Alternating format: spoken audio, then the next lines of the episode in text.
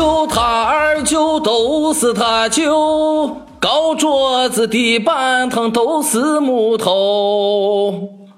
这一听就是陕西秦腔的感觉。对，这两天《白鹿原》播了一下，然后呢，立马就停播了。广电总局据说是要再重新审查还是怎么样，原因不详啊。但是我们特别期待着《白鹿原》能够重新复播，因为它出了一集，所以我个人呢就把这一集又拿出来重新的反复的看了一下，真是一部大剧，花了钱的，里面的细节非常的多，非常的好看，所以我根本忍不了了，我想立马。讲一讲这个《白鹿原》当中的跟美食文化相关的，其实与其说是美食文化，不如说是浓缩了一个观众印象在里面。呃，因为这个里面有很多的吃饭的场景，比如说这个仙草到他们家之后，第一顿做的是面，包括后来仙草跟白嘉轩，然后在吃席的时候，给陆家老爷子过寿的时候，在那个席桌上发生的一些个事情啊。所以今天就讲讲，就是跟着这个《白鹿原》去吃席，《白鹿原》这本书。陕西人非常的熟悉了，因为他就我们陕西作家呃写的书，呃，它是一本巨作。呃，他小时候在我们家是禁书啊，因为我爸呢书柜是有上下的这么一个区分的，然后底下那个呢是带锁的锁住。呃，《白鹿原》和《红楼梦》是一直锁在里面的，直到今年春节，我爸才把他八二年的那本《红楼梦》给我，然后嘱咐了一句话说。不读三遍就不算你读过《红楼梦》啊！但是知道我最近一两年是对《红楼梦》非常感兴趣的。但是《白鹿原》也是禁书之一。我记得在我上小学五六年级的那一年，有一年大概是一个夏天的午后。我呢就在我爸上面住个没带锁那块，突然就看见了《白鹿原》这本书，我就把它抠出来，那书有点发黄。抠出来之后呢，我我就迅速的翻，我就翻到第十三页了，因为第十三页有一书褶，应该是我爸做的一记号。我翻完之后呢，那一页你知道是什么？那一页就是《白鹿原》电视剧当中就是特别经典的，因为提起《白鹿原》都会有，就白嘉轩跟仙草的那个床戏，还有他们那个台词，大概意思就是。呃，说你睡一个死一个，睡一个死一个，然后你这个是是不是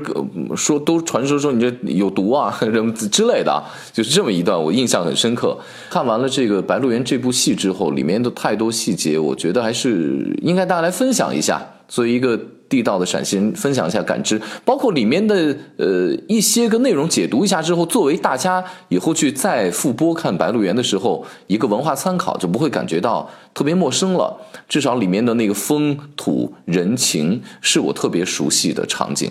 呃，里面有很多，比如说大家发现没有，仙草来到白家之后做的第一顿饭是面，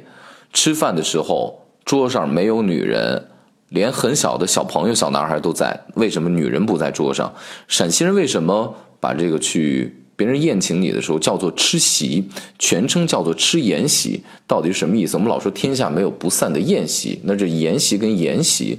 到底有什么关系呢？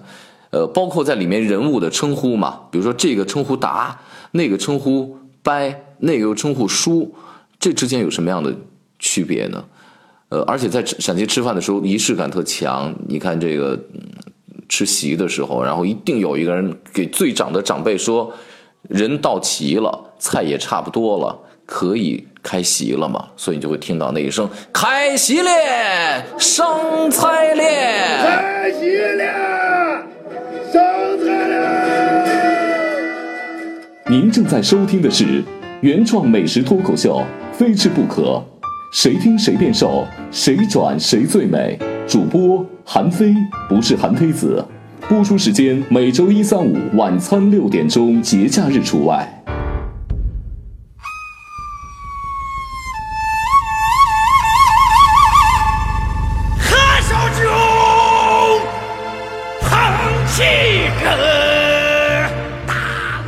基本的故事其实是在讲。白家和陆家这两大家族生活在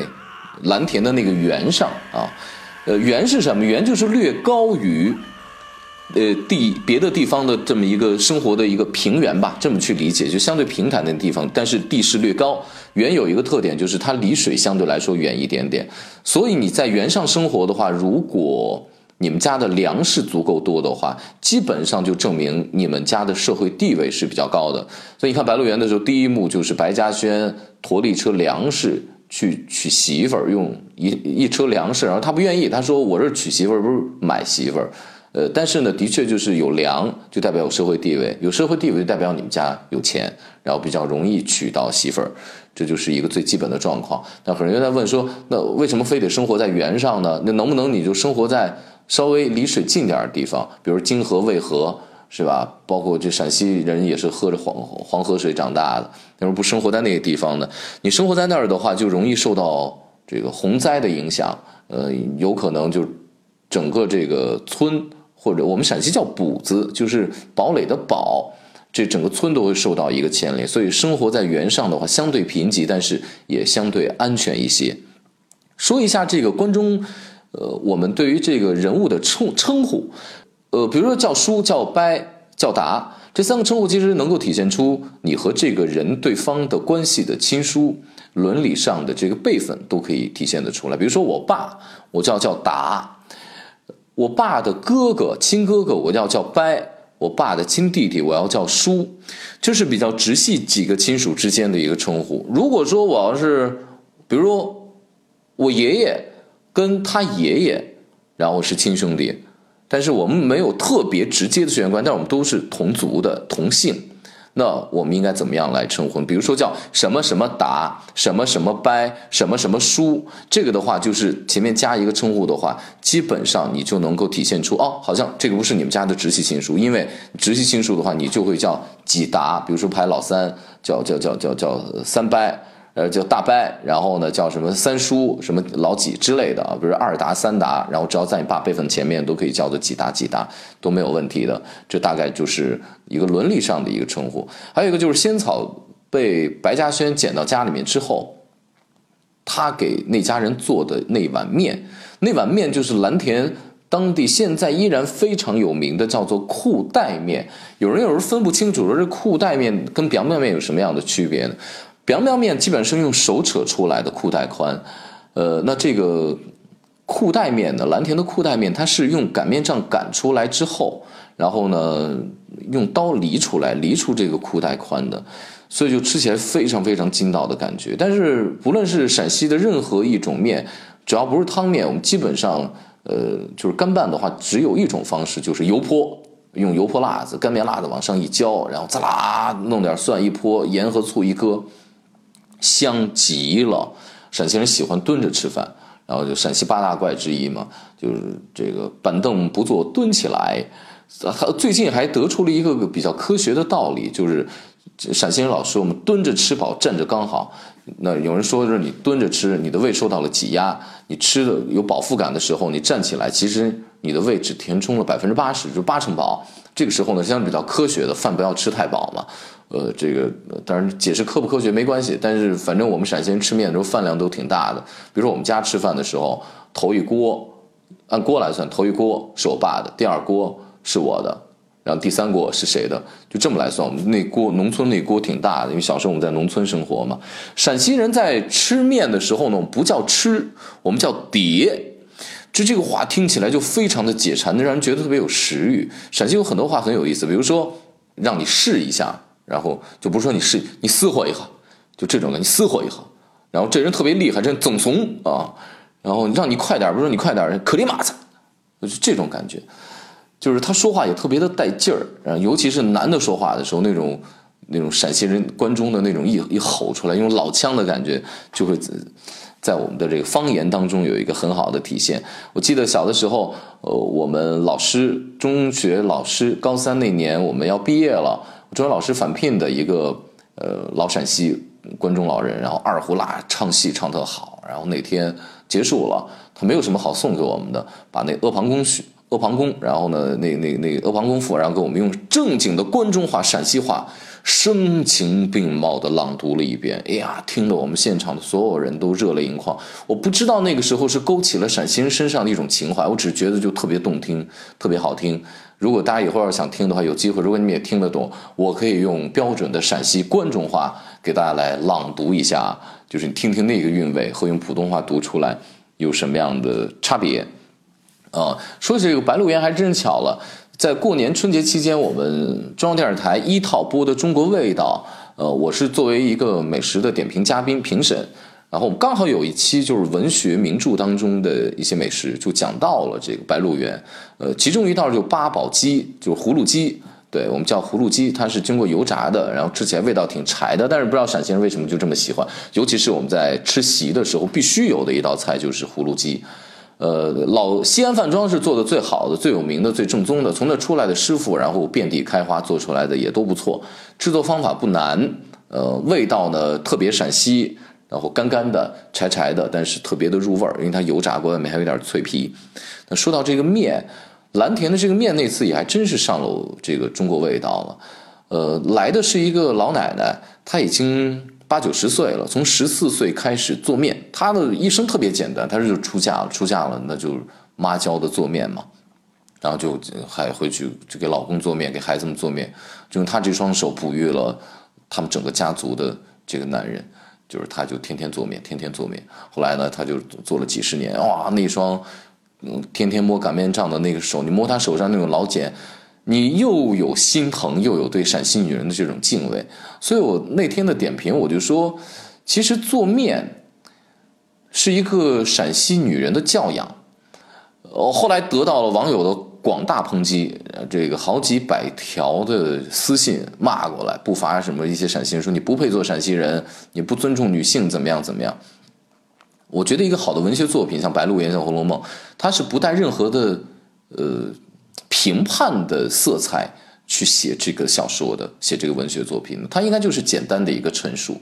呃，比如说它陈述出来就是一个陕西女人应该应该会做面。这件事情，它是陈述的是一个时代背景，陈述的是一个家庭，陈述的是一个家族，陈述陈述的是整个关中文化的一个缩影，它并不带任何的色彩去评论它。那我想，我既然要要去评论的话，我也就描述一个事实。那的确，为什么呢？因为你像我姐出嫁的时候，我妈她出嫁的时候，我外婆出嫁的前一天晚上都在做什么？都被他妈拉到厨房里。前天晚上拉到厨房里，你再给我做一顿面，因为明天你就要去个婆家做面了。你明天做的这一顿面就是娘家人的脸。你要是没做好这碗面，你人家就觉得你这在娘家的这个教养没教养好，是吧？所以呢，就非常的重视这一件事情。当然了，现在很多的女性不会做饭，那依然也创造着非常嗯好的社会价值。所以，所以我表达我的态度了，就是不是说你特别会做面。你就是一个伟大的女性，更不是更不会说说你不会做面，那你就是没有一个好的家庭教养。呃，这个完全没没那回事儿，就没那个关系啊。我只是陈述一个关中，尤其是农村，在某一个年代的时候那样的一个礼教文化之下的一个事实，叫告诉给大家。大家在看《白鹿原》的时候，就是那个呃，仙草做做完面之后，是你发现家里面三辈男的在吃饭，白嘉轩他爹。做组长，然后白嘉轩，包括白嘉轩的晚一辈儿，三代男人都可以在这个里面去吃面，就桌上吃面，但没有一个女人上桌，包括白嘉轩他妈。哦，到现在为止，我们家其实依然还是有这样的习惯的，就是我们，尤其我们家来客人的时候，或者说我们婚丧嫁娶，然后待客的时候，我们家女人是不上桌的，除了我外婆一个人，她年年纪比较大嘛，然后呢。他一个人上桌以外，剩下女人像我妈这一辈儿呀，我姐这一辈儿呀，我舅妈呀这些，他们都不上桌，呃，都是等男人或者他们在旁边单独开一桌，或者等男人吃完饭了之后呢，然后他们去上桌。这并不是说体现一种什么不平等，因因为我们是受礼教文化熏陶的呀，就长期以来的这种礼教文化熏陶，然后就导致就是女人她就习惯了，我就是不上桌，是吧？没有任何歧视。那你说歧视的话，那咱们去吃饭的时候。然后，呃，领导坐这个位置，然后来的朋友还得坐这个位置，然后呢，谁谁坐那儿，呀，等等等等等等等等。尤其在山东吃饭那种那种礼教，那我我是不是在歧视社会地位呢？也不是，它已经变成了一种习惯了。然后呢，我不要把它上升到上，是吧？这上纲上线，上升到那个程度，没有必要。吃面的时候，你一定要有辣子。《白鹿原》这部电视剧当中也非常好的体现了。我记得我们那次看小片儿的时候，就我们录节目看小片的时候，我说你这场景不对，为什么？然后你是图好看，你让老太太背后呢一棵树上挂了那一串红辣椒，一串红辣椒又一串红辣椒，这不对，因为那么挂的话，这个东西没法吃。为什么？你看这个陕西的这个辣椒啊，电视剧里面也体现了，都是挂在房檐底下。为什么？因为我们这个辣子叫线线辣子，它的特点呢就是比较长，皮比较厚，所以你去油泼它的时候呢，它那个香味能充分的被这个油的温度给滋啦给激发出来。那它是要阴干的，我专门问过我妈，我说这个辣子要为什么要那么挂？她说它是阴干，不是晒干，就是一点晒，但是同时是要用那种比较干燥的风去给它阴干的风干的这种感觉。挂在屋檐底下呢，冲南挂。早上一起来，中午十二点没有当头之前的那个太阳，它照在上面，温度不是很高，但同时又能让它感受到一些个阳光，然后能晒一下，让里面的水分出来一些，不容易变坏，不容易生虫。那到了中午太阳最烈的时候呢，太阳是打在屋檐上面，屋檐是挡着它，然后它是在这屋檐的这阴影底下，然后这么在干燥的风里面去，呃，这样去风干的。所以这个辣子，然后到时候冲完之后砸完之后变成辣椒面，用油一泼就变成了我们要吃那个油泼辣子。而且我们陕西人吃饭的时候，吃面的时候我们必须得有蒜，没有蒜的话这个呃。不舒服，然后吃完之后必须得来一碗面汤溜个缝儿，走个缝子，这个内心的这个舒适感就整个呀，这个好吃不如躺着，然后不用吃饺子了，就吃面，就那个内心的幸福感就就立马就涌现出来了。这是那个面，然后陕西人呢有一个老晚会，老晚会是什么？就是我们除了一家人在一个桌上吃饭，今天要没事儿的话，然后一般家里男人又在农村的话，有一个习惯就是端着一老碗面，然后出门。出门呢，嗯，村里面，然后呢，一般都会有一个相对来说大家集中的地方，它可能会是会有一个树作为标志，然后这个地方呢相对来说比较开阔，然后呢有个什么会也在那开，有什么事儿都都在那商量，完了以后就端着面，然后全蹲在那儿吃，蹲在那就这叫老晚会，就端着老碗去开个会，我觉得很有意思。我今年过年回家的时候，我去回回我老家了，然后我去我们村里。有很多老人，我爸还有还有我爸应该叫爷爷的人，我叫，然后还有我爸叫叫叔的什么那几帮人都在那儿，以前已经没有就端着吃面的那么一个场景了，但是呢，在那儿开始谈天说地，聊各种国家大事儿，然后在那畅谈历史。我突然想起，我小的时候是经常参加这样的老晚会的。然后有人在讲说，哎，陕西人怎么对于历史文化那么了解呢？我想着，并不是说我们都是看着同样的书嘛，我们都是上着同样的历史课，就国家教材都是统一的。为什么好像我们知道的更多一点，很多这个边边角角的细节更多一些？我想，我感觉好像就是我们在小时候老晚会的时候，然后你就经常听那些长辈，然后讲各个朝代不同皇上的一些个历史啊。然后我的我这个朝代歌什么时候记得？就在那个那个朝这个朝代怎么排位啊？然后呢，清十二帝呀，然后呢，当下的国家大事啊什么，他们都会在那聊。我今年春节回家的时候，那帮老人依然还在聊那些个。故事我在那听了半天，我觉得特有意思。然后把他们录录录下来的话，就是一个特别好的陕西方言版的脱口秀，而且不是一个人在脱，是一群人在脱口秀，这个感觉真的是挺棒的。我们陕西人吃的那个吃面的那个碗呢，有一个叫老碗，呃，不是所有的碗都要老碗，要要足够大的、足够厚的、足够沉的，底下还能托得住的这种叫做老碗。我们叠一老碗面，对，就是我一定要老碗，老碗就足够它。让人觉觉得它足够大，这个老呢，另外一个那个碗的制作工艺是不是也非常的古朴啊？因为非常的粗糙，粗糙成什么样？我们陕西那老碗，我们家小时候有嘛？那个老碗，然后我妈呢，就是把那个老碗掉个头来，家里面不用磨刀石，该磨刀了，好，切肉前在老碗的后面，然后磨刀，就是它足够的粗糙，而且很厚很沉。就那样的，那不是所有的碗叫叫老碗，因为比如说我们在吃席的时候，那个碗就不能叫老碗，那个碗个头首先小一些，碗呢也承担着不同的功能。你比方说我们吃席的时候，我们会呃有那个蒸碗，正好现在我们春节关中地区也非常讲究。那婚丧嫁娶吃席的时候，那更讲究了，那讲究几碟几碗，然后多少热的，多少凉的，然后里面得有多少蒸的，然后多少带汤的。用这个席，陕西人把这个叫吃席，我们全称应该叫做吃筵席，它不是读音上的一个区别，跟宴席它是完全不同的字。我们陕西人讲这个筵是草字头底下一个延安的延。那陕西人有个习惯，比如你去朋友家农村做客的话，进门先上炕，尤其是冬天的时候，进门上炕，然后吃饭呢，俩男的谈事儿也是在炕上，然后这炕上。泥泥丸就是不是土的吗？土炕上面它要铺一层相对来说用竹子编那种比较粗糙的，摸着有点扎手的，这个叫做盐。上面再铺一个竹席，就是跟它编织方式是一样的，铺在上面的。然后呢，相对来说光滑舒适一些，你不会说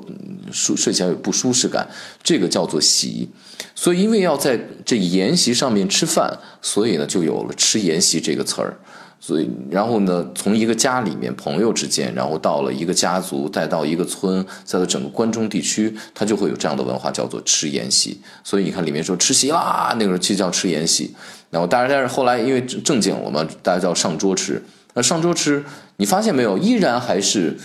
都是男的上桌。你看《白鹿原》，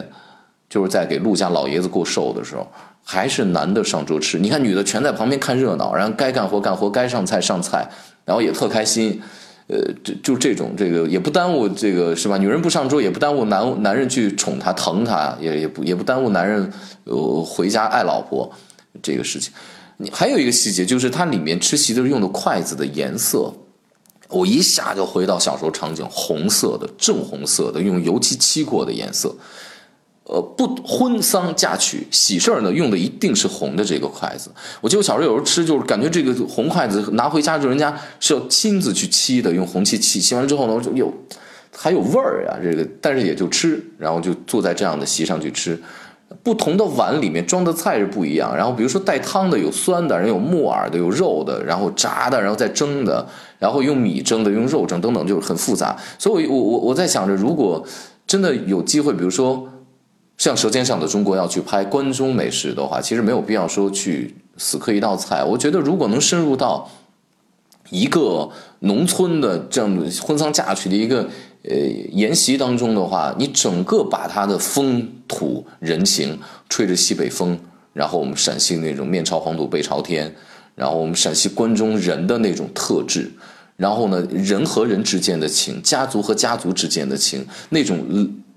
那种礼教之道，那种待客之道，在一个筵席当中完全可以体现。你像我小的时候，我的这个我认我七大姑八大姨，我这个哪个人是我几叔啊？他跟我多亲啊？这个伯伯他们家又离我们家多远呀？是吧？这个人你从来没见过吧？然后你得叫爷爷，然后他跟你他跟你爷爷是什么关系？然后就这种伦理关系，然后这种家常的事物。全都是在这样的习当中去感知到的，所以陕西吃筵席不仅是吃的是饭，不仅去赶的这个事儿，更是你们家族的一些往事会在这样的筵席当中进行一个沟通。然后谁是长辈，谁是晚辈，然后呢，你你应该更多的跟谁去交流交往，你应该对谁曾经为这家族做过的一些大事儿，你应该明白他。都是在这样的场景之下，然后明白。你像我们村呢，现在还是我们应该叫陕西叫补子啊，但是呢，咱们普通话让大家容易理解叫村，叫汝台村，改成了汝台村。我们家族姓韩嘛，是二十从我这说二十五代之前，然后给隋朝的最后一个傀儡皇帝杨佑，就是隋炀帝的孙子杨佑守陵的。他埋在那儿，然后他是在十四岁登基，但半年时间之内被李渊和李世民父子然后干掉了。干掉之后，然后就把他埋在那儿了。埋在那儿，完了以后，就我们家人就给他守嘛。就是之后就开启了这个李唐王朝了。然后我们是后来我们家家族的祖辈去那儿守陵，所以我们那个村里面到现在为止，除了媳妇儿以外啊，就是男的没有外姓，都是姓韩的。旁边的村姓王，就是我们家祖辈和王家的那个大地主家，那财东家那女儿呢，智商有点问题，然后嫁不出去，然后一看着，哎，我们这祖宗挺老实的，然后就就就结合了，然后就繁衍出来，我们后来的这这大的家族，到现在我是第二十五代了。所以就是我们小时候我参加的各种这个宴席，你就会因为家族人太多，你会逐渐的认识认识认识。包括在北京也散落着我们家很多的这个这个家族。我有一回我录节目，我特逗，我在录节目录那时候录北京台美食地图的时候，我去拍一个宁夏的一个滩阳的一个这个嗯这个店，然后滩阳店，然后那人姓安，我听他说话有点陕西的口音，我就问你哪儿的，又都是陕西前线的，我说前线哪儿的，他说哪哪哪儿的。我说你姓安，我说你们家是不是在安安安家安家市那个那边的？那那那，他说对对对对对。我说你去打听一下安谁谁是谁，他一打听果然是亲戚。那个安谁谁是谁啊？那安谁谁就是我奶奶，我奶奶跟他们家就安家跟韩家这两大家族，因为是邻村嘛，然后的一个结合，就是在北京也散落着好多。我记得我外婆曾经给我讲，就讲她妈妈，